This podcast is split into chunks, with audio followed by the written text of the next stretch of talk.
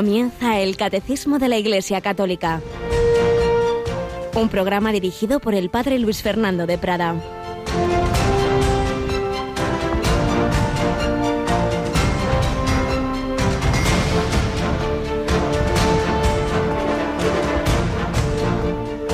Si vosotros, aun siendo malos, sabéis dar cosas buenas a vuestros hijos, cuánto más vuestro Padre que está en los cielos dará cosas buenas a los que le piden.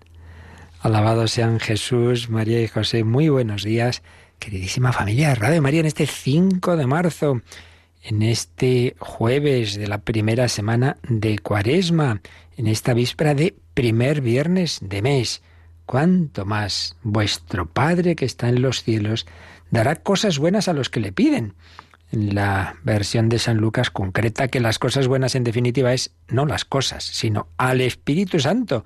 Cuanto más vuestro Padre Celestial dará el Espíritu Santo a los que le rezan. Lo que Dios nos da siempre es a Dios mismo, a Él mismo, su amor, su, su intimidad, su Espíritu, que luego para ello, para unirnos con Él, nos conviene esta cosa concreta que pedimos, esta otra, pues lo dará, que no, pues no nos lo dará. Pero lo definitivo es ese amor de Dios. Por eso, esta alegría no brota de que esto me ha salido mejor o peor, sino, como dice el Papa en el mensaje para la cuaresma, la alegría del cristiano brota de la escucha y de la aceptación de la buena noticia de la muerte y resurrección de Jesús, el querigma. En este se resume el misterio de un amor tan real, tan verdadero, tan concreto, que nos ofrece una relación llena de diálogo sincero y fecundo. Quien cree en este anuncio rechaza la mentira de pensar que somos nosotros quienes damos origen a nuestra vida, mientras que en realidad nace del amor de Dios Padre, de su voluntad de dar la vida en abundancia. Pues sí, el mundo de hoy cree tantas veces esa mentira. Yo me doy mi vida, soy dueño de mi vida, hago con ella lo que quiero, también con la de mi hijo o la del anciano o, me quitaré de en medio cuando yo quiera. Si preferimos escuchar la voz persuasiva del Padre de la mentira, así llama Jesús a Satanás en Juan 8:45, corremos el riesgo de hundirnos en el abismo del sinsentido, experimentando el infierno ya aquí en la tierra, como lamentablemente nos testimonian muchos hechos dramáticos de la experiencia humana personal y colectiva. ¿Qué preferimos? Vivir como hijos de un Padre que nos ama, que nos ha entregado al Hijo Eterno, que nos da el Espíritu Santo, o vivir creyéndome que yo soy el dueño del mundo, el origen de la vida, haciéndome mi propio Dios, convirtiendo esta tierra en un infierno al final, porque si Dios no existe, todo está permitido. Creo que está claro cuál es el camino, pues le pedimos al Señor, le pedimos a la Virgen María esa humildad, ese vivir en la verdad, en la verdad. Como han vivido los santos, como vivió San Francisco Javier. Aquí tenemos esta semana Mónica Martínez. Buenos días, Mónica. Muy buenos días, padre. Bueno, pues ayer hicimos ya la primera retransmisión desde ese castillo en el que nació uno de los santos más grandes de la historia, Francisco de Javier. Estamos en la novena de la gracia, ¿verdad? Es así y además eh, contentos de poder acercar a todos los oyentes esta devoción mm, pues tan tan característica y ya llevan muchos años celebrándose como contaba usted ayer que ha dado origen a peregrinaciones de multitud de jóvenes. Multitud de jóvenes y no tan jóvenes porque ciertamente las javieradas, que empezaron haciéndolas hombres y chicos, luego también las chicas, las mujeres, y al final todos, ¿verdad? Y a veces en familia, pues muy bonito ese hacer unos cuantos kilómetros y cansarse, perder kilos y pecados, que es lo principal, ¿verdad? Con una buena confesión en este tiempo cuaresmal, el Via Crucis, esos últimos ocho kilómetros, que la verdad que son durillos, que un servidor los hizo de joven bastantes años seguidos, esa javierada, pero es muy bonito. La vida es una peregrinación. Pues sí, de 7 a 8 de la tarde tenemos la retransmisión del Santo Rosario, de la Novena de la Gracia, de la predicación del Padre que este año lo predica, eso de 7 a 8. Pero luego a las 11 de la noche ya nos quedamos en nuestra capillita de la emisora y ahí tenemos algo muy grande. la hora santa, la exposición del Santísimo y acompañar al Señor durante una hora eh, por la radio y también con imágenes por nuestra web. Así es, pues dado que nuestra capilla es pequeñita, no es el castillo de Javier, pues no pueden venir más que unas poquitas personas, pero todos podéis seguirnos por las ondas y si va bien también la, la retransmisión por las imágenes a través de internet podéis ver a esa custodia veis a Jesús pues adoramos al Señor en esta víspera de primer viernes de mes del mes de marzo este primer viernes del tiempo cuaresmal adoración al Señor. Ahí estarán al pie del altar las intenciones que habéis mandado, las que pongáis en redes sociales, las que llevéis en el corazón. Hoy ya, por favor, no llaméis ni mandéis más intenciones porque ya cerramos esa, esos pliegos de intenciones, porque hay, hay, que preparar otras muchas cosas. Aquí no paramos nunca y hay muchas tareas, porque además también estamos con las charlas cuaresmales. Ya quedan poquitas, jueves, viernes y sábado, que están teniendo un eco muy grande. Las estamos subiendo al podcast, muchas personas las están bajando las charlas del padre José Antonio Medina. y tenemos la cuarta de diez y media a once, ¿verdad, Mónica? Lo hemos dicho cuando hemos anunciado la programación, que hoy además nos invita a la confesión. El tiempo de cuaresma, fantástico. Pues sobre todo estando ya tocando el primer viernes de mes, ya sabéis que la mejor manera de comenzar, estamos todavía en estos primeros días de la cuaresma, es un momento estupendo, novena de la gracia, primer viernes de mes, confesión y comunión. Pues nada, pedimos al Señor vivir así este tiempo, sabiendo que vamos de peregrinación. Nuestra Javierada no termina en el castillo de Javier, termina en el cielo, como terminó Javier allí en a las puertas de China.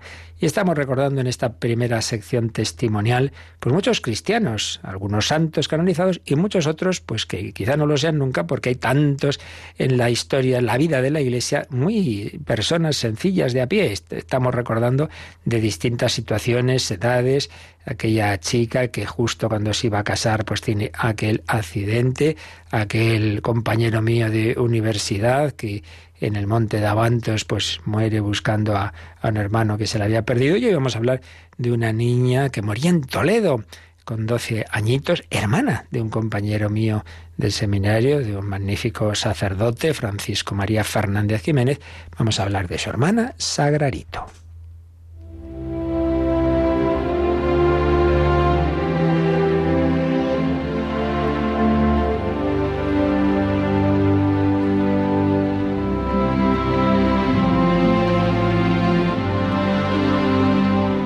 El Señor nos llama a la vida eterna, a todos. Unos, como Vallejo Nájera, pueden morir con 63 años, otros con 90 y otros con 12, como fue el caso de Sagrarito Fernández Jiménez. ¿Cuántas mujeres toledanas llevan el nombre de Sagrario? La Virgen del Sagrario, la patrona de Toledo. Pues sí, el 22 de febrero de 1979, con 12 añitos, pasaba de la muerte a la vida esta chiquita toledana que había nacido el 29 de mayo de 1966 o había sido bautizada, eh, mejor dicho, en ese día. Y en 1974, también en mayo, había recibido la primera comunión, sintiéndose así custodia viva de ese Corpus Christi tan impresionante que ya veía por las calles de Toledo. Una chiquita sin complejos, dulce, exquisita, amiga de todos, que tenía por lema hacer felices a los demás.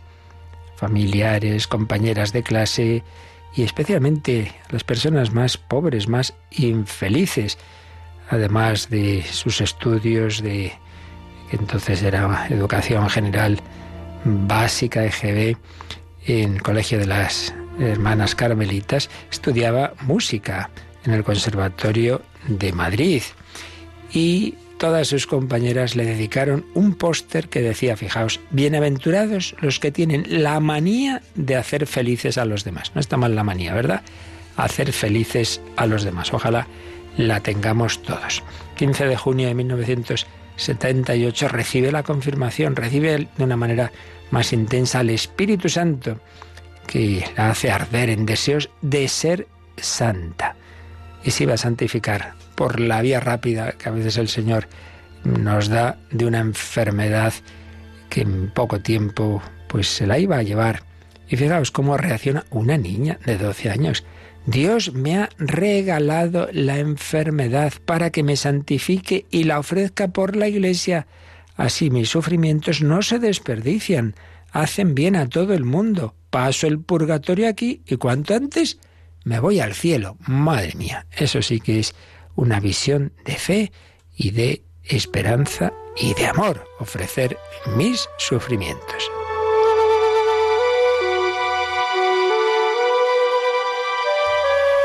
Es un gran bien, escribía, el sufrir con alegría. Es una bendición saber que Dios distingue con su amor a las personas que sufren con paciencia. Dios da la llaga y la medicina. Así pone a prueba nuestra fe. Si todo sucediera en la vida a nuestro capricho, resultaría demasiado fácil ser bueno. Sufrir bien es como el examen de la fe, unas veces fácil, otras no tanto. Solo Dios conoce el porqué del sufrimiento. Si lo aceptamos y lo sufrimos por Él, merece la pena el seguir quemando la vida. ¿Quién sabe si para abreviar el fin de una guerra o para salvar el mundo? Asombra la profundidad de estas reflexiones en una chiquita de 12 años. Pienso en Jesús y gozo porque Él se fijó siempre en mí, en mis cosas, en mis pecados. Estoy muy segura de su presencia amorosa, de su cariño infinito, de cuánto tiene que aguantarme. Cuando lo contemplo salpicado de sangre, torturado de azotes, sangrando su cabeza por los agujeros de las espinas, caigo en la cuenta de lo muchísimo que me ama desde el lejano Viernes Santo de su muerte. Su sangre bendita me rescataba para él. Le quiero, le quiero. Siempre le tengo cerca en la calle, en la cama, en el silencio, en clase y en las horas largas de mi enfermedad. Vivimos yo para él y Él para mí. Cuando me quitaron el tumorcito, al abrirme salió un río de sangre, como el que brotó de su costado. Entonces nos hacían transfusiones. Jesús la guardaba para mí como expresión de su inmenso cariño. Es mucho lo que se va a ventilar en esta operación, escribirá también. La salud de mi cuerpo y la santificación de la Iglesia. Este trance es para mí sola, por eso Quiero silenciarlo a las amigas, a las compañeras de colegio. Tampoco diré una palabra a mi última amiga, esa compañera del cole, a quien hacen el vacío muchas niñas. ¿Para qué hacerla sufrir? Pobre, dicen que es un rollo. Yo la encuentro simpática y a mi gusto. Vaya, si disfruta cuando me presento en su casa y salimos juntas a dar un paseo. ¿Por qué poca cosa? La hago feliz. cúmplase la voluntad de Dios. Y si a Él le parece, me voy cuanto antes al cielo. Debe ser maravilloso vivir allí, contemplar el rostro de Jesús y estar muy cerquita de la Madre, la Virgen María, gozando con ella de la presencia de tantos millones de santos, un día personas de carne y hueso como yo. Y ella miraba también a la Virgen María, fue a Fátima. Y de allí y se traería también el mensaje de, de no dejar el rosario. El día es muy largo, ¿no podríamos dedicar un cuarto de hora a rezar el rosario en lugar de perder el tiempo en bobadas, en vez de hartarnos con tanta tele, no siempre beneficiosa? Sobran razones para decir 50 piropos a la madre, el gozo de sentir su caricia y la posibilidad de la conversión de Rusia, que ha de costar muchas Ave Marías. Pues qué testimonio de esta chiquita enferma, Sagrarito, 12 años, 22 de febrero de 1979, se cumplía esto que hemos leído que ella decía, me voy cuanto antes al cielo, debe ser maravilloso vivir allí, contemplar el rostro de Jesús y estar muy cerquita de la Madre, la Virgen María.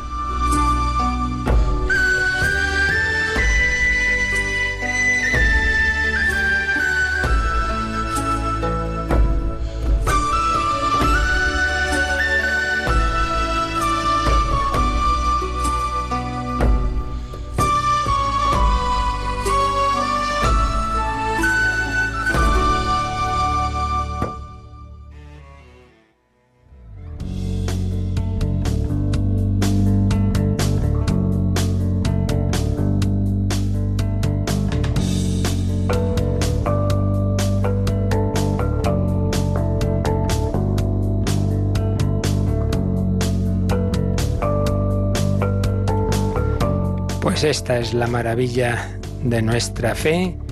A un catedrático de psiquiatría, Vallejo Nájera, de 63 años, o a una niña de 12, a los dos les da esa visión de fe, de esperanza, de, de amor, de confianza en el Señor, de saber que, que Él nos lleva no a la nada, sino al cielo. El cielo, de eso estamos hablando ya, estamos comentando este artículo 12 del credo, creo en la vida eterna, tras un primer número introductorio, vimos dos sobre el juicio particular, ese momento en que tras nuestra muerte el alma se, se encuentra con, con su, su principio y su fin, con el Señor, con Dios que ilumina la situación que tiene, ilumina cuál es esa relación que ha ido teniendo o no teniendo con su principio y su fin, con su creador y redentor, con el Dios hecho carne en Cristo, que es también juez, en tanto en cuanto, pues nuestra vida, el resultado de nuestra vida es esa relación con Él.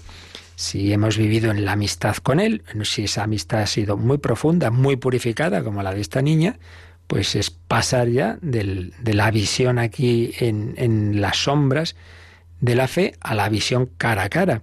Si todavía no está la, la mirada del alma eh, purificada, pues esa situación de purificación. Y si uno ha rechazado hasta el final esa amistad, se ha quedado en la enemistad, no se ha dejado salvar por Cristo, pues queda separado de él en lo que llamamos el infierno. Bueno, pues hemos empezado a hablar ya de la primera posibilidad, la que Dios quisiera para todos, pero siempre va a respetar nuestra libertad, lo que llamamos el cielo. En, español es la misma expresión para el cielo físico, astronómico, digamos, y el cielo teológico. Hay otras lenguas en las que se distingue. Por ejemplo, en, inglés sabemos que se distingue sky, pues es el, el, cielo físico, y heaven, en cambio, el teológico, y en, y en otras lenguas también. Italianos suelen decir el paradiso, el paraíso. Bueno, pues nosotros decimos el cielo, pero ya sabemos la, que no estamos hablando simplemente de algo que está ahí físico arriba, sino de esta situación que pedimos y que hacemos alusión a ella también en el Padre Nuestro. No nos olvidemos que todos los días al rezar el Padre Nuestro estamos diciendo, estamos mencionando el cielo, Padre Nuestro que estás en el cielo. Y de hecho, este tema del cielo, además de aquí, pues nos sale en bastantes lugares del catecismo. Uno de ellos es, en efecto, ahí, cuando mm, se comenta el, cuando el catecismo comenta el Padre Nuestro, si vamos al número 2794 y siguientes, pues ahí tenemos también una referencia importante, ¿no? Por ejemplo, en el 2795 nos dice que Él, el Padre, está en el cielo, es su morada, la casa del Padre es nuestra patria, es nuestra patria. De la patria de la alianza, el pecado nos ha desterrado pecado original, cita Génesis 3, y hacia el Padre, hacia el cielo, nos hace volver la conversión del corazón. Claro, nuestra casa, nuestra, nuestra patria es, es estar con Dios. De Dios nos separamos por el pecado, pecado original, así esa separación colectiva de la humanidad, el pecado personal cada uno de nosotros, cuando habiendo sido introducidos en la casa del Padre por el bautismo, luego nos hemos ido como el hijo pródigo, pero la conversión nos hace nos lleva a volver a casa, a volver al Padre, estar en el cielo en este sentido.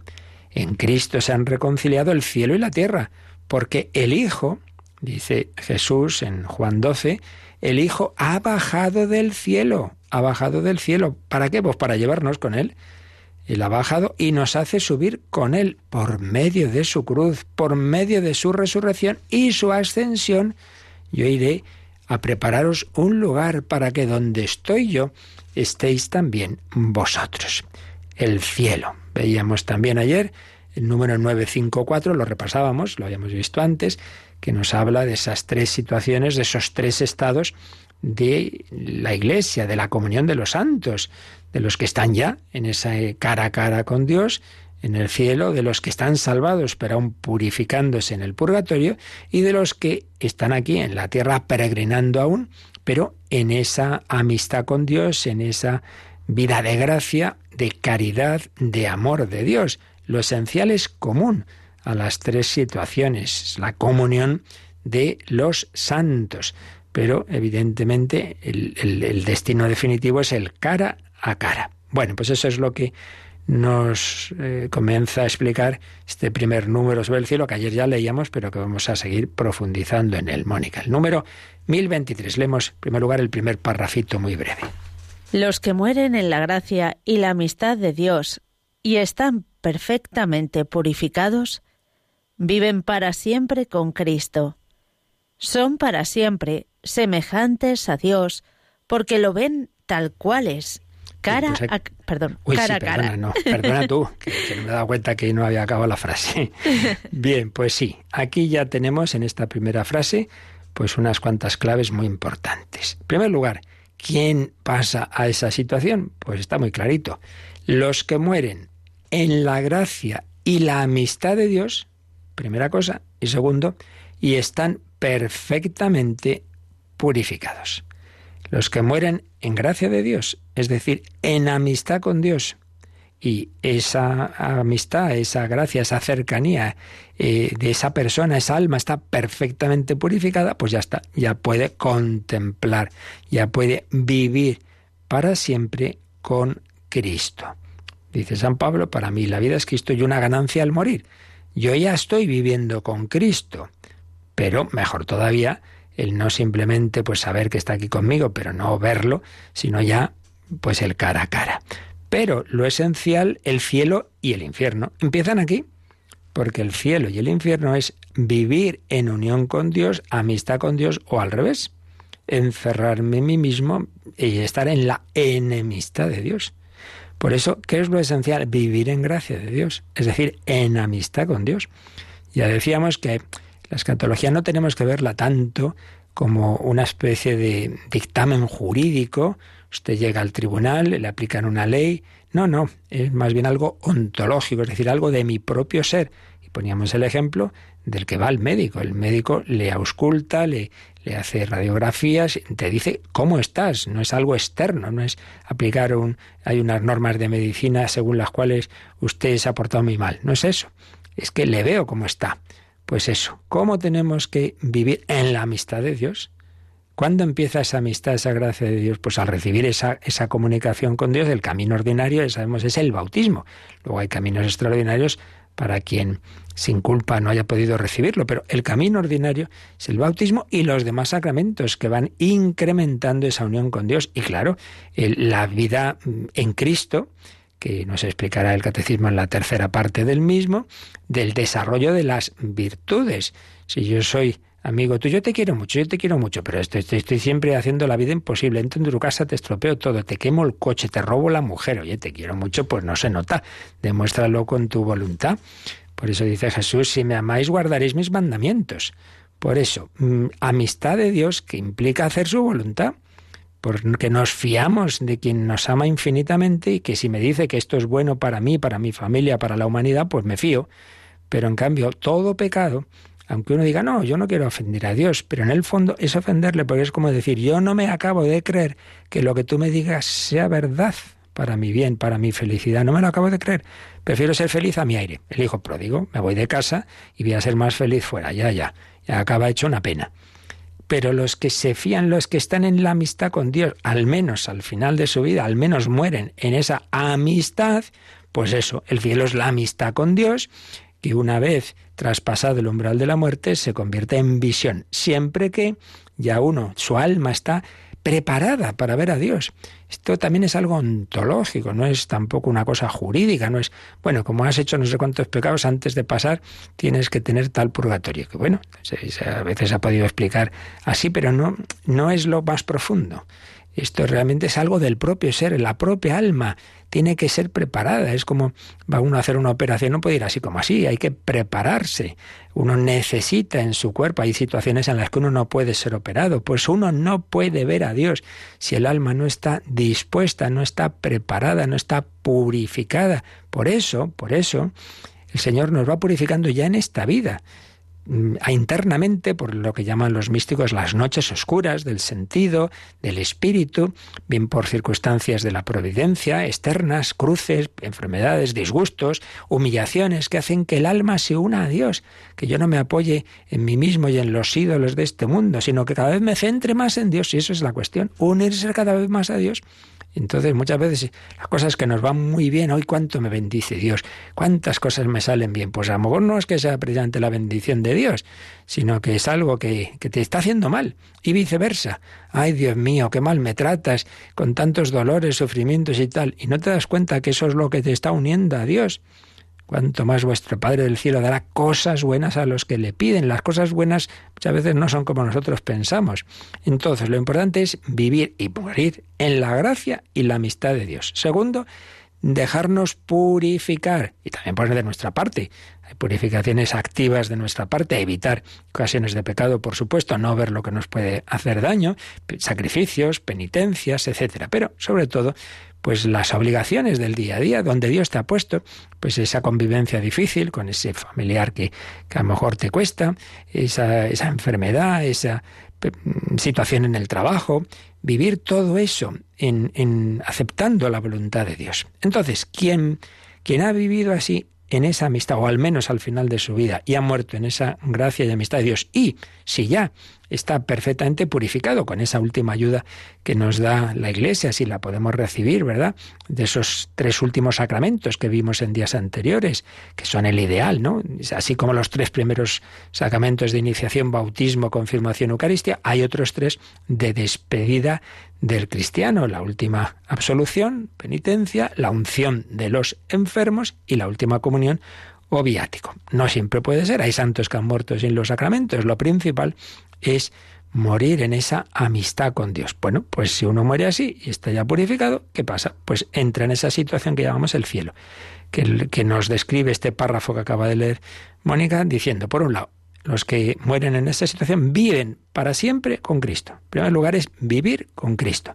Luego nos pone tres citas que ayer leímos del Nuevo Testamento. La primera carta de Juan, capítulo 3, la primera Corintios de San Pablo, capítulo 13 y el Apocalipsis 22, donde se nos dice de que allí seremos semejantes a Dios porque lo veremos tal cual es. Ya no se le ve en la oscuridad por imágenes, la fe, ya no es mirar en un espejo de los de entonces, de tiempo de San Pablo, que eran bastante malos y que bueno, más o menos, no, no, cara a cara, cara a cara. Y en esa ciudad, en esa Jerusalén celestial, iluminados por Cristo el Señor. Esa es la situación a la que Dios nos llama, a vivir en el cara a cara con Él. Pero para ello hay que vivir en la amistad con Él, morir en la amistad con Él, unidos a Él. El cielo empieza en la tierra, el infierno también. Si yo muero en la enemistad de Dios, eso es el infierno en la tierra, vivir sin Dios. Vamos a pedir a la Virgen María que nos conduzca al cielo. Ave Maris Estela. Esta preciosa oración a la Virgen María tiene diversas versiones musicales. Oímos una de ellas de Grieg y le pedimos a la Virgen eso, que sea la estrella que nos conduzca a nuestra patria definitiva, hacia el cielo.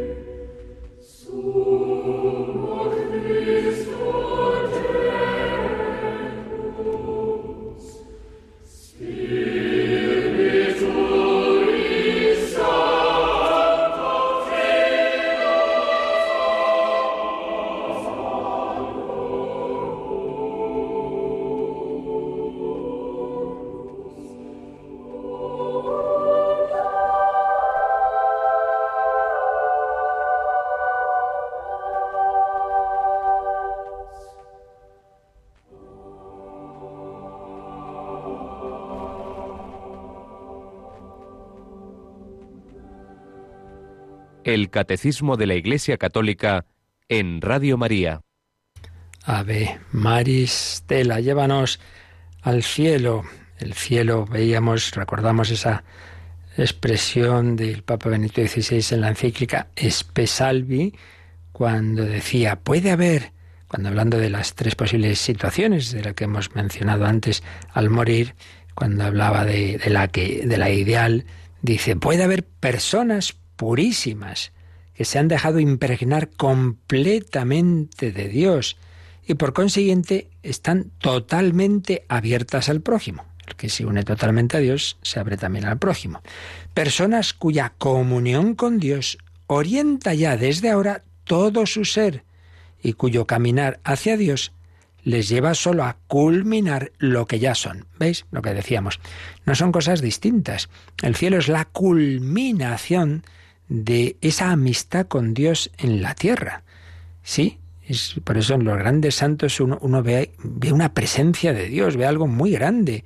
Te das cuenta de que estás ante, ante eso, una, una presencia del Señor ya en la tierra. Esas personas parece que están viendo ya al Señor.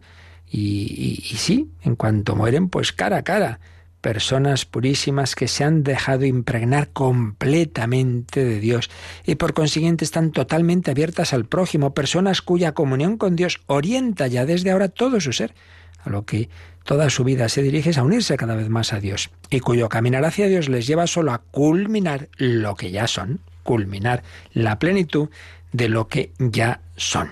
Vamos a ir viendo poco a poco rasgos, pues esto es esto lo más importante, a lo que estamos destinados, rasgos de esta vida eterna.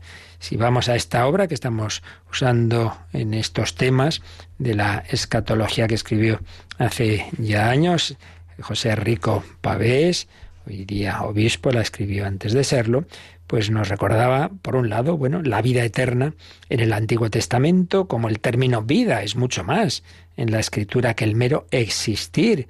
Eh, comporta cierta plenitud de bienes. Solo Dios tiene la plena posesión de la vida. Se habla muchas veces del Dios vivo, del Dios eternamente vivo. El israelita jura por la vida de Dios y Dios mismo jura por su vida. Dios es dador de vida, como aparece en el relato de la creación. Veíamos también cómo en la evolución, en la revelación progresiva de los de las verdades del más allá, al principio el israelita, pues sobre todo, veía la vida aquí. Entonces eh, se veía como una conexión entre una vida santa, entre una persona buena y tener una vida larga, pero luego poco a poco Dios les va haciendo ver y se van dando cuenta de que no, que no, que lo importante no es aquí, sino el más allá. Y tenemos esos salmos místicos que ya vimos, por ejemplo el Salmo 16, me enseñarás el sendero de la vida me saciarás de gozo en tu presencia, de alegría perpetua a tu derecha. ¿Veis?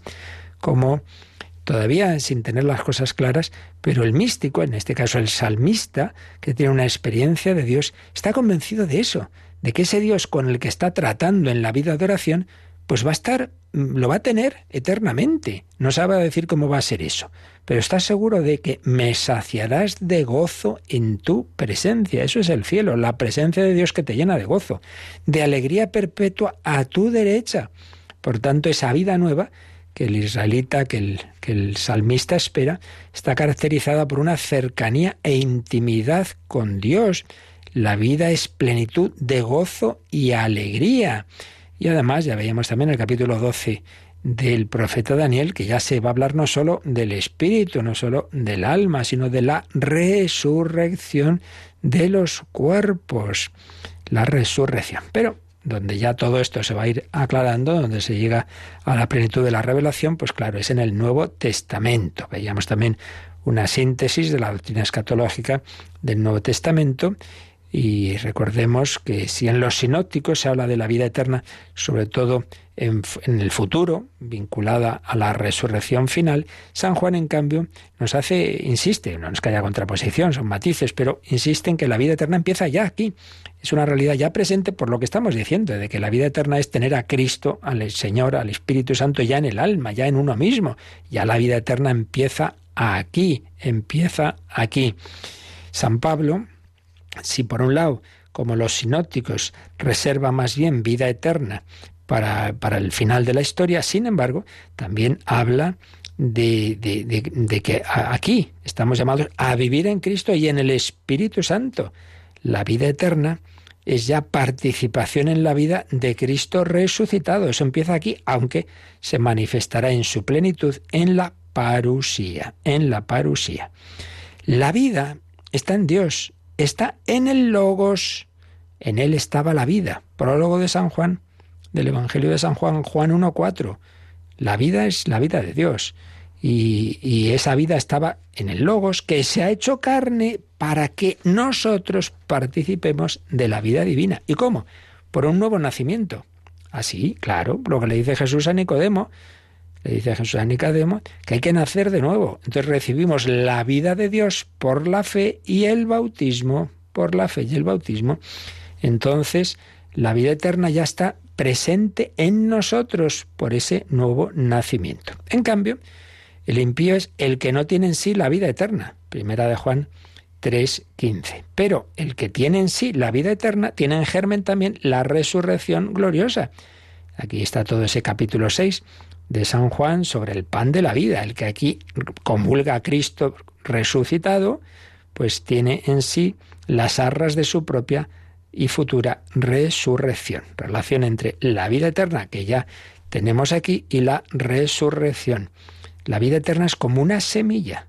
Una semilla implica dos, dos aspectos. Algo que ya se posee y algo que tiende a desarrollarse. Bien, pues después de estas breves pinceladas sobre la vida eterna en la Sagrada Escritura, eh, Rico Pavés nos sintetiza lo que luego vamos a ir viendo nosotros de, los rasgos que aparecen en, la, en el Nuevo Testamento sobre el cielo, sobre en qué consiste esa vida eterna, los agrupa en cinco, en cinco rasgos, cinco elementos. Vamos a ver si esto se nos queda para todas estas catequesis que iremos teniendo, estos aspectos del cielo, que, como digo, lo sintetiza en cinco. Intimidad, visión, amor, gozo y eternidad. El último, pues es ese aspecto de de que lo que todos los demás rasgos se van a vivir en un eterno presente, pero luego son intimidad, visión, amor y gozo. Intimidad, intimidad. Tú puedes tener una relación con una persona en muchos grados. Soy amigo, soy más amigo, soy menos amigo, somos íntimos, es mi mujer, es mi... bueno, intimidad. Pues bien, eh, se nos habla de que la vida eterna es estar con Cristo, estar con el Señor. Esto aparece en San Pablo, en Filipenses, en Primera Tesalonicenses. En Cristo el hombre alcanza la intimidad con Dios, anhelo del corazón humano, creado para amar y ser amado. Intimidad con Dios, cercanía, reposo de amor en el amado. Esa escena de la última cena en que San Juan reclina la cabeza en el pecho de Cristo, oiría los latidos de su corazón. Es una imagen, todavía en la tierra, del cielo. Intimidad con Dios en Cristo. ¿Por qué? No imaginemos a Dios como una cosa así abstracta, desvaída. Y además, precisamente por eso se ha hecho carne, para que veamos que eso es algo que responde a los deseos de nuestro corazón. Intimidad con Dios. Segundo, visión de Dios. Es quizá el aspecto que más se resalta Queridos, ahora somos hijos de Dios, todavía no se ha manifestado lo que seremos. Sabemos que cuando se manifieste seremos semejantes a Él porque lo veremos tal cual es.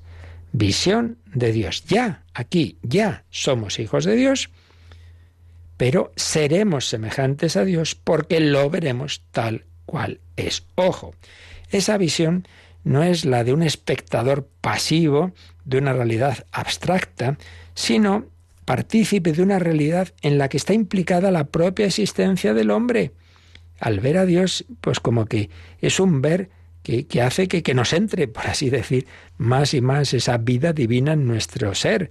Ver es crecer, es conocer, es beber en la fuente de la verdad, es irse capacitando cada vez más.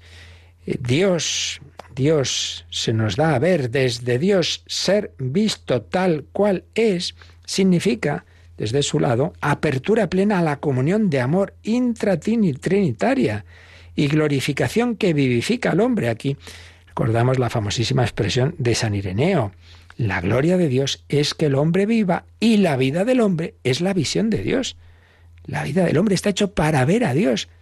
San Pablo, lo veíamos en 1 Corintios 13, nos dice, ahora vemos por medio de, espejos, en enigma, entonces veremos cara a cara. Ahora conozco parcialmente, entonces conoceré plenamente como ahora soy conocido. Dios me ve, pues claro, perfectamente yo le veo por, aquí en esta vida de una manera muy parcial, pero entonces lo veré como soy conocido. Ahora vemos por medio de un espejo. No, no, ya no será conocimiento a través de, sino cara a cara, visión de Dios, al modo que yo mismo he sido conocido.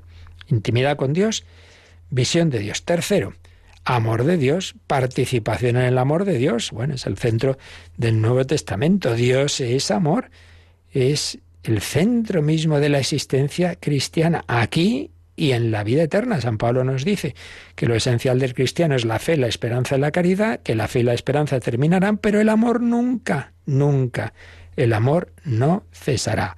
El amor permanecerá. Nada nos separará del amor de Dios. Pero qué maravilla, ¿existe un amor eterno? Sí, con alguien que nos quiere infinitamente, en intimidad con Él, viéndole cara a cara. Pero hombre, pero tú te das cuenta de lo que es el cielo. Intimidad con Dios, visión de Dios, amor de Dios. Cuarto, por la consecuencia de todo esto, lógica, el gozo, la alegría, la felicidad, está en un montón de imágenes del Nuevo Testamento, la felicidad del siervo fiel, el banquete, el banquete de bodas, en un banquete no solamente es comer, es que hay muchos invitados, estamos en comunión, hay un concierto, ahí llegan el, este tocando por aquí, eh, por allá. Bueno, es una maravilla. El fruto de la comunión con Dios, con Cristo, eh, con María, con los hermanos que, han aceptado esa misma invitación al banquete, el banquete, por lo tanto no es una cosa bueno ahí contemplar a Dios en una silla aburridos, que no, que no, es un permanente banquete que no termina nunca. Y quinto rasgo, la eternidad, la eternidad se expresa con diversas expresiones, moradas eternas, casa eterna, corona incorruptible, corona inmarcesible de gloria. Y todo ello vinculado al misterio pascual de Cristo. Podemos llegar a esa situación porque Cristo ha abierto la puerta, porque Él, bajando del cielo, ha asumido el dolor y la muerte, pero ascendiendo por su resurrección y ascensión, nos ha abierto las puertas del cielo. Bueno, este es el panorama de aquello a lo que estamos llamados. ¡Qué maravilla! Recordémoslo, iremos insistiendo en esto. Intimidad con Dios. No es una amistad a distancia, intimidad con Dios, visión de Dios, cara a cara amor de Dios, ser amados y amar. Gozo que ello provoca en nosotros, la alegría del banquete y todo ello eternamente, como fruto del misterio pascual de Cristo. Dice la carta a los hebreos, Jesús penetró en los cielos, no en un santuario hecho por mano de hombre, sino en el mismo cielo. Y San Pablo recuerda que por esa resurrección hemos sido hechos conciudadanos suyos en el cielo. Dios, rico en misericordia, por el gran amor con que nos amó, estando nosotros muertos por nuestros pecados, nos vivificó pur, juntamente con Cristo, por pura gracia estáis salvados, y con Él nos resucitó y nos hizo sentar en los cielos con Cristo Jesús, a fin de mostrar a los siglos, en los siglos venideros la sobreabundante riqueza de su gracia. Solo a través del amor del Hijo de Dios, crucificado, muerto y resucitado, sentado a la derecha del Padre, podemos experimentar esa paternidad de Dios rico en misericordia. ¿Nos queremos perder este banquete? Espero que no. Pues así se lo pedimos al Señor, que no, por tanto, no tomemos la muerte con miedo, Señor, ven, quiero ir al cielo, tal, ay, no, no, que me muero, que me muero, pero ¿en qué quedamos? Sin miedo. Tú nos dijiste que la muerte no es el final del camino. Pues vamos a irlo meditando y tenemos, como siempre, estos últimos minutos de, reflexión, de oración y también los dejamos para vuestras consultas que ahora nos recuerdan cómo podéis mandárnoslas.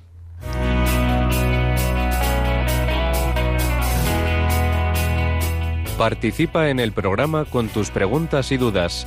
Llama al 91005 9419. 91005 9419 también puedes escribir un mail a catecismo arroba radiomaria.es. Catecismo arroba radiomaria.es. También puedes mandar un mensaje de texto a nuestro WhatsApp 668 594 383 668 594 383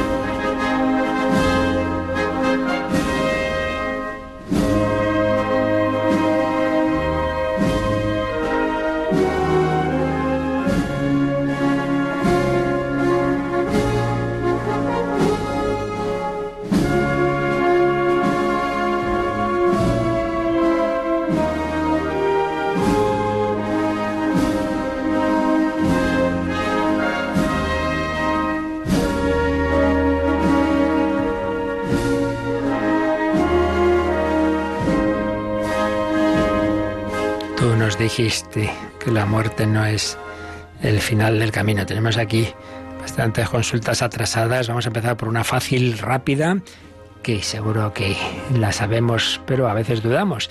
Dice, el ayuno, ¿cuándo es? Todos los miércoles de cuaresma, solo miércoles de ceniza y viernes santo. A ver, hay que distinguir ayuno y abstinencia. Abstinencia, ya sabemos, abstenerse de comer carne. La abstinencia, en principio, es todos los viernes del año. Todos los viernes del año. Lo que pasa es que los que no son de cuaresma puede cambiarse por otro sacrificio, oración, obra de caridad, que al final no se, no se cambia por nada, que es lo malo. Pero la idea es que el ideal sería guardar la abstinencia todos los viernes del año y si no, pues eso, cambiarla por algo. Pero en cuaresma no se puede cambiar. Por tanto, la abstinencia todos los viernes del año, no comer carne, y, el miércoles de ceniza y el Viernes Santo. El ayuno, una sola comida al día, aunque se puede tomar algo de desayuno, algo, algo de cena, algo, porque si no, no sé qué ayuno es.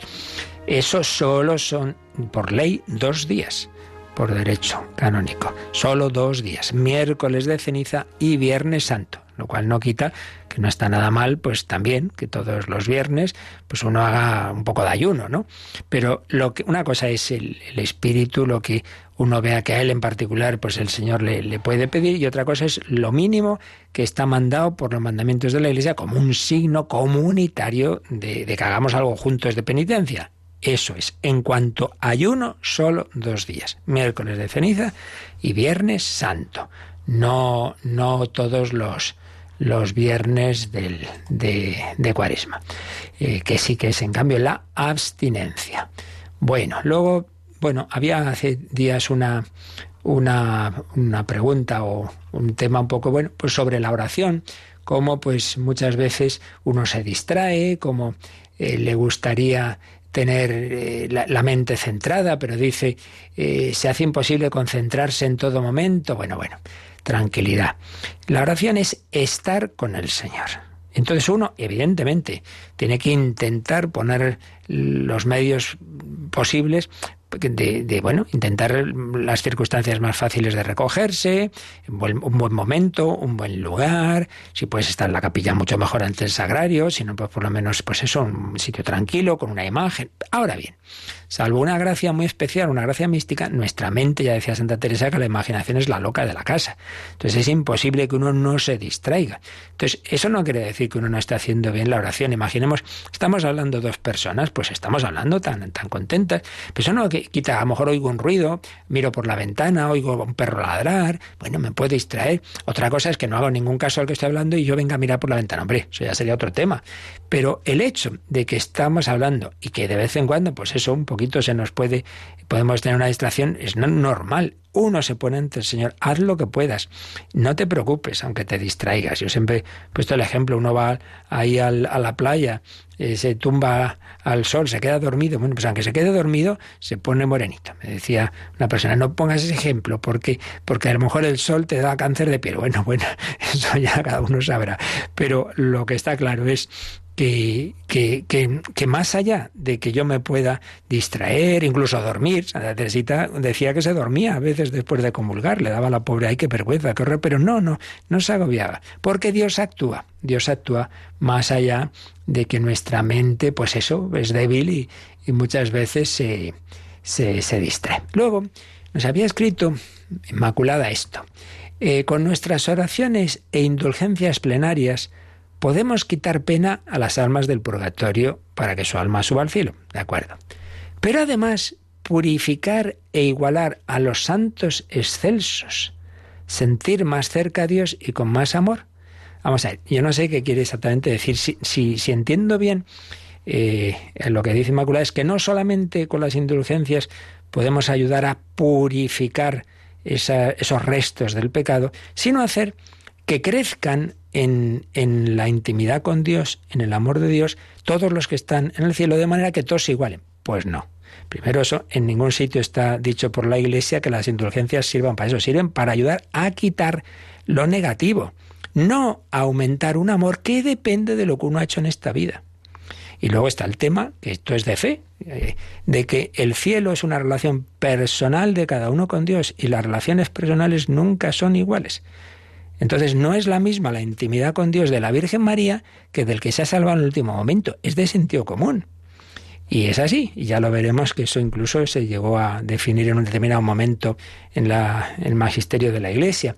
Por tanto, las indulgencias sí, las podemos y debemos aplicar por los difuntos para ayudarles a purificar las consecuencias del pecado, pero no sirven para igualar el amor que uno haya tenido o no tenido, porque eso depende de él, ahí ya no podemos entrar nosotros.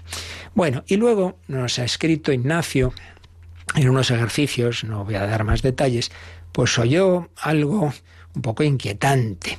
Dice que Dios sabe cuando uno está condenado en vida. Ve un pecador endurecido, sabe que si, aunque le diera gracias en el futuro, no eh, está tan endurecido que esa gracia no iba a entrar en él, no se iba a convertir y por tanto, pues mejor no se la da. Y bueno, así como todo muy angustioso. Bueno, vamos a ver. Mm, primero digo lo de siempre, yo no sé eh, lo que hace Dios o deja de hacer y si ve que una persona va... Mm, yo lo que sé es primero que Cristo ha muerto por todos, también sabiendo que muchos, o sea, que iba a morir no solo por los que iban a aceptar su gracia, sino por los que no. Esto es de fe. Cristo ha muerto por todos. También sabemos que aunque Cristo sabía lo que iba a hacer Judas, hizo con él todo lo que pudo hasta el final. Todo. Le lavó los pies, le eh, le, le, dice esas palabras en el, en el huerto, amigo, a lo que vienes, le da el beso, hace todo lo posible. Eh, tenemos, pues bueno, pues cómo están junto a él dos criminales, Jesús orando por ellos. Bueno, uno se salva, uno se abre, otro no, no parece, pero el Señor ha hecho todo lo posible. Pecador endurecido, que no, no entra la gracia en él y no hay, no hay nada que hacer. ¿Quién ha dicho eso? Poníamos ayer el ejemplo de ese criminal Pranzini eh, por el que Teresita, la pequeña niña todavía en su casita, Teresita, dice, hay que rezar para que se convierta. No, no hay nada que hacer. No acepta la confesión, nada. Y en el último segundo, antes de que le caiga la guillotina, pues algo cambia en él, se vuelve hacia el sacerdote, coge el crucifijo y lo besa. Entonces, sin entrar en, en como siempre digo, ahí en, en empezar a dar vueltas a las cosas, que será, que no será, mira, lo importante siempre es a nivel práctico. Y el nivel práctico es este, nunca desesperemos ni de nosotros mismos ni de nadie, de nadie. El pecador mayor, con 77 corazas, se puede arrepentir y Dios lo va a intentar hasta el final. Entonces, en cualquier caso, siempre hay también un consejo general. Toda aquella cosa que tú has oído, tú has leído, eh, en la radio, me da igual, donde sea, que lo que te produce es desesperanza, tristeza, dejar de, de actuar. Pues mira, chico, o no es verdad. O puede ser verdad, pero en una espiritualidad que a unos ayuda y a ti no. O puede ser bueno para ti, pero en otro momento de tu vida. Pero lo cierto y verdad es que aquello que no nos da paz, alegría, esperanza, coraje apostólico, etc., chico, déjalo de lado. Por tanto, no entrar en esas eh, disquisiciones teológicas que al final nos llevan al desánimo, a pensar, ay, esto no, no tiene solución, nada de eso. Así que nada, mucha confianza y saber que el Señor y la Virgen María, vida, dulzura y esperanza nuestra, Para ellos nadie está perdido. Y hasta el final, pues el Señor va a hacer todo lo posible y debemos hacerlo también nosotros, de oración, de sacrificio, de apostolado. Bueno, pues lo dejamos aquí. Yo recuerdo que a las diez y media charla cuaresmal, a las siete de la tarde novena de la gracia, Castillo de Javier, y a las once de la noche hora santa ante el Santísimo Sacramento. Hoy ya, por favor, no llaméis a, a, indicar intenciones, ayer cerrábamos ya ese documento, pero evidentemente el Señor también las sabe, en las redes sociales ahí sí hay quien las pone en Facebook, etcétera, pero bueno, que lo importante es que estemos en adoración esta noche ante el Santísimo Sacramento. La bendición de Dios Todopoderoso, Padre, Hijo y Espíritu Santo, descienda sobre vosotros. Alabado sea Jesucristo.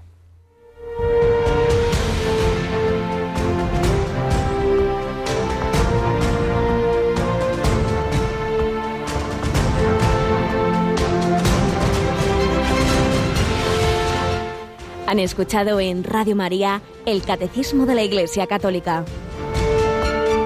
Un programa dirigido por el Padre Luis Fernando de Prada.